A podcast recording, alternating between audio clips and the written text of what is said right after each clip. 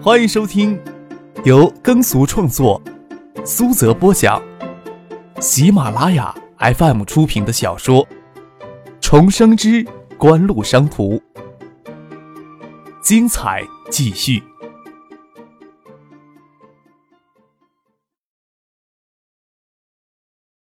第五百五十九集。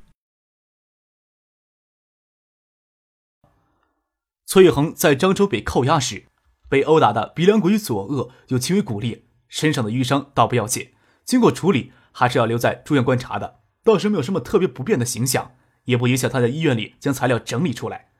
他们给扣押时，大量暗访的第一手材料给毁掉了，不想回漳州重新采访，只能从《建业晨报》进入他们暗访得到的材料。崔恒还以为他们三名新华社记者在漳州的采访已经够细致的了。看到简志刚提供材料，才知道《建业晨报》为此做了更多的准备，甚至将漳州地区上百家私营矿点都清查出来，将盗采流向国外市场的黑色渠道也进行了摸底，甚至对漳州全境内无序的盗采稀土矿而导致生态污染现状也有详细的调查，包括生态环境致使当地新生儿神经缺陷比率高过全国水平超过十倍的数据也有详细的描述。崔恒很难想象。手里这份材料是建议晨报两名记者在半个月的时间里调查出来的，要不是材料里很多内容都是跟崔玉红他们的调查相符，都要怀疑他们是不是在造假。令崔玉红奇怪的是，蔡云飞副社长以及代表江南省委省政府的梁伟发对这份材料真实性都没有提出质疑。梁伟发倒也罢了，蔡云飞可以当了好几十年的记者，应该知道两名记者调查能力十分有限，能揭开冰山的一角已经算是不错了。怎么可能如此的详实而且准确呢？蔡元飞夜里落踏省政府招待宾馆，明天赶早还要回北京。崔恒他们住的病房，与其说是病房，还不如说是休养别墅。崔曼跟他妈妈及他嫂子，还有另外一名记者的妻子，也都住在里面。崔恒与一名伤者较轻记者分借了分社的笔记本电脑写材料。崔远跟他妈妈以及他嫂子虽然有些忧心。却还要商量着何时正式向张克以及《建业晨报》的两名记者道谢合适。崔玉曼说：“昨天夜里的时候，都是张克亲自跟他爸爸通过电话广阔帮忙。要是道谢的话，崔玉曼的父亲崔文义是不是也要抽出时间来亲自见一下面？”哎，说起你的学生，有些事儿我正好想问一下你。崔恒出现在门口，轻轻的敲了敲房门，示意他妹妹出来说话。他妈在一旁不高兴的抱怨着：“有什么事情要避开我跟小琴？小曼当年在海州出了那么大的事，你们两兄妹竟然瞒到事情过去小半年才告诉家里，真不清楚你们两兄妹心里在想什么。你们不会还有什么事情想要瞒着我？那还不是怕你跟爸爸担心？”崔曼想起当年的事，就心有余悸，不跟家里说起来，又轻描淡写了一番。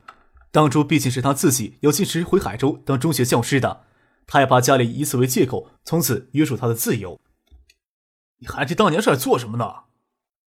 崔恒头疼的皱着眉头。当时他一起跟小曼瞒着家里，事情给暴露后，给骂得狗血喷头。他鼻梁那一罐裹着纱布，无奈的表情也看不出来，只得站在房门口问小曼：“那个叫张克的是大一的学生吗？他怎么知道《建晨报》会派记者到漳州采访的？”我发现他们在采访前做了大量的准备工作，应该充分考虑到漳州案发的危险性。采访的消息不应该是随随便便就能外泄的。仔细推敲下来，疑点很多，最大的疑点就是蔡云飞以江南省地方政府竟然对这些疑点视而不见。崔一恒就想来找妹妹多了解一下情况，他可不习惯将疑问藏在肚子里边。我也说不好，感觉上很乱。崔曼想要从接触不多印象里将张克给他的感觉完整的描述出来很难。呃，你也清楚一中的那四名学生，杜飞跟张克是很特殊的两个人。杜飞刚进大学就创办了公司，张克这个学生给人的感觉更特殊一些。你都不知道我们夜里是坐什么车过来的，就是上次在北京车展中你指给我看的那款最昂贵的奔驰车。还有，他联系《建业晨报》派往漳州的记者，可没有通过其他人转达，而是直接通电话的。凌晨你们给救出来时，他好像跟梁省长通过电话。我感觉爸他似乎知道些什么，他总是拿国家机密当借口，什么都不跟我说。这里面又能有什么国家机密啊？你有什么疑问，还不如直接给爸打电话。崔玉恒想想也是，回临时工作室里给他爸崔文义通电话了。老伴儿跑到金山看玉恒去了，崔文义无法随便就离开北京，深夜还坐在书房里，办公桌上放着一叠资料，接到崔玉恒的电话，忍不住要埋怨：“工作的事情可以缓一缓，你这不是给你妈精力添堵吗？”妈能理解我。再说，我这时候将材料抓紧整理出来，也是为自己讨回个公道呀。崔恒在电话里笑着说，只是嘴唇裂了，抹着药水，笑的时候会有些刺痛。爸，小麦说你手里已经有了那个学生的资料了，我很好奇啊，能不能跟我透个点儿？崔文义的目光落在眼前的那份档案资料上，将电话筒夹在肩颈间，将材料从档案里抽出来。材料最上面一页赫然贴着张克的照片，他稍沉吟一下，才说道：“天赋这个东西呀，真的是很难估量。小曼的这个学生可以说是是一个艺术。你之前不是跟我辩论说，中国的土壤成长不出比尔盖茨，成长不出孙正义吗？”锦湖在建业启动橡树园计划，利用金融风暴摧残东南亚经济之际。大规模引进华商科学家及高级技术人员返回国内，加入到橡树园计划当中来。崔文义从那时就开始关注近年来崛起于海州的民营企业。随后，锦湖通过越秀控股联合马来西亚国水源集团、新加坡国资投资管理局，从台积电请回以刘志成为首的大批中高级的工程技术人员，到建业启动中兴微星的项目。崔文也甚至还亲自问过中兴微星的评估情况，并最终决策时给予了。肯定的意见。昨天夜里通电话时，崔文义就清楚张克的身份，才如此信任的听从他的意见，对崔玉恒以及其他两名新华社记者施以抢救方案。啊啊啊！崔宇恒在电话里最多发出的就是这个感叹音，很难将上午站在病床前的青年跟锦湖缔造者等同起来。这样的事实也太让人难以消化了，倒是符合小麦对某些细节的阴火。梁伟发与江南省地方当局态度自然不用解释了。崔宇恒今天也是从新华社江南分社同志得知锦湖收购晨曦纸业的计划，那就意味着锦湖与梁伟发一直有较为密切的联系。但是锦湖那些热切进入漳州有什么意图？所谓《建业晨报》的记者多半也是受锦湖的指派才到漳州进行调查，而且调查的规模绝对不止两名记者。崔玉恒他们只接触到马海龙与简志康，晚上还是简志康一个人前来。不过，崔文义通过昨天夜里一起行动武警，很清楚知道锦湖往漳州派出大批的人手，暗中进行调查。崔文义不难想象，崔玉恒知道详情之后会有怎样的惊讶表情，只是在电话里说道：“蔡元飞刚刚跟我通过电话，告诉我锦湖借《建业晨报》的名义，非常详细调查过漳州稀土矿的资源现状。你从你的立场帮我来分析看看，他们是出于怎样的目的啊？”爸。我手里又没有详细的材料可供分析，哪里知道他们有什么意图呀？崔宇恒一时还真搞不懂锦湖派人到漳州有什么目的，对偶尔又想到一个关键性问题。按照你这么说，三千小曼刚到海州时，锦湖应该有些规模了吧？张科那时候可不是单纯的学校一名学生了吧？他这个时候还不是拿学生的身份做掩护呢？崔文义微微一叹。嘿，之前呀，也有人怕他太高调，也有人不喜欢跟他正面接触。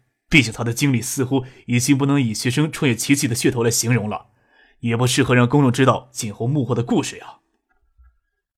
大公无私的崇高意图，从来都是令人费解的。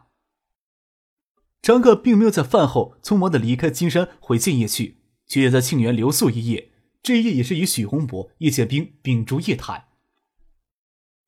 稀土及其他国内工业储量占垄断的地位，稀有金属的地位，应该得到更认真、更严格的重视，应该作为大国战略中的重要一环，作为海外资源控制者制衡经济利器来对待。但是话又说回来了，即使中央重新以更谨慎的态度去审视稀土产业政策的调整，也只能通过多家公司来实现背后的战略意义。或许中央更多会希望国有企业能控制这一战略资源，但是也不会完全向民营资本关上大门。这也是民营资本能参与到国家战略的不多途径之一。如何去参与啊？还要看中央这次对稀土产业政策调整。不过翟丹青根据已有的产业政策初步列举一个方案，包括如何在国外注册一系列的贸易公司，还有参考价值的。你们呀可以先看看。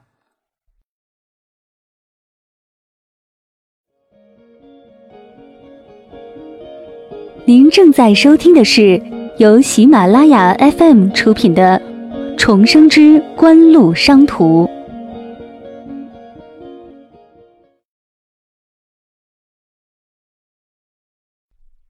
叶剑兵拿起翟丹青所拟的方案，认真看了起来。什么地方有疑问，可以直接问翟丹青。边看还边在感慨：“嘿呦，这小子哪儿这么好命，找你给他当助手，既养眼又能干。”就算我愿意给你当助手，也要丁姐批准才行。我可不想整天给丁姐当贼防着。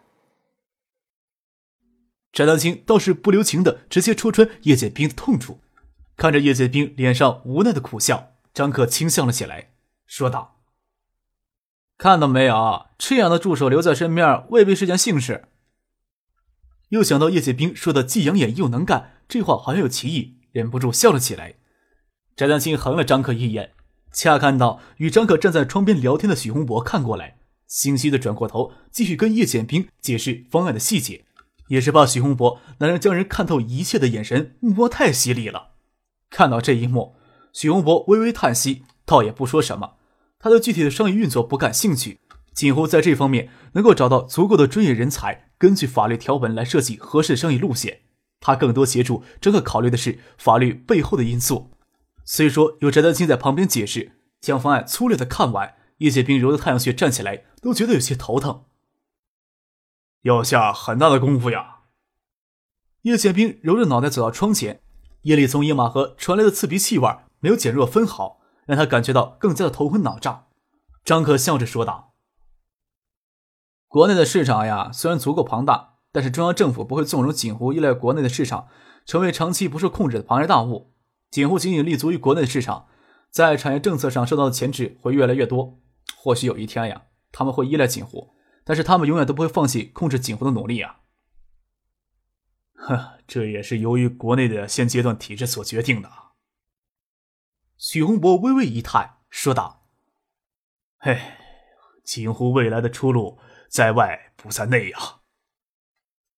所谓的出路在外不在内。”并不是说要将锦湖所有资产转移到国外，或者说张可换个海外的身份，这么做毫无意义。张可当然能明白许洪博的这话意思。他说道：“即使有庞大的国内市场支撑，但咱们的目标始终应该是争取在全球性的市场竞争中立足。即使咱们一直坚持着朝这个目标发展，还不足以稳固锦湖在国内的地位。以现在的经济体制，咱们在国内市场与海外公司竞争，也要支付额外的代价。”更不要说在国际市场竞争当中获得国家支持了。咱们现在要做的事情，就是要提前布好局，要在一定程度上介入国家队对外经济战略当中去。只有立志一样的关系才是最稳健的，如此才有可能稳固咱们在国内的地位啊。未来十年，几乎所有矿产资源价格都在暴涨，唯有国内出口的稀土金矿在完全垄断国际市场下却在暴跌，这本身就暴露出国内稀土产业政策上的重大失误。希望中央政府更加谨慎地审视稀土产业政策，并不是说要彻底限制稀土产品的出口，而是要尽可能的获得应当得有的利益，并在未来国与国之间不可再生资源、能源争夺战当中发挥应有的制衡作用。锦湖若能在这种级别的国家战略制衡中发挥一定的作用，在国内地位就绝不是一两个跳梁小丑能够撼动的。按照国内现有的体制，国内私有资本是根本无法进入这个层次。但是稀土产业是个特例，此时又正是进入的最佳时期。张可无需在叶剑兵面前掩饰自己的意图，但也是叫叶剑兵他们一起拉进来，去实现这个意图。翟德清拟画的方案，要在包括稀土及有色金属资源主要消费国、转口贸易国及地区，以及国内主要稀土及稀有金属矿产资源地注册成立一系列的公司，组成一个完整、密集并且受控的流通渠道。海外公司可以由越秀控股注资成立，国内公司想要直接介入稀土产业政策，公司的资本性质会非常敏感。张克考虑到联合海州市商业银行、建市商业银行共同出资组建公司，下属子公司甚至可以和各国有矿区的企业联合组建。即使最终让海州商业银行与建业商业银行联合企业的国有股权占多数也没有关系，只要能保证这个渠道能始终控制在锦湖的手里，就完全可以了。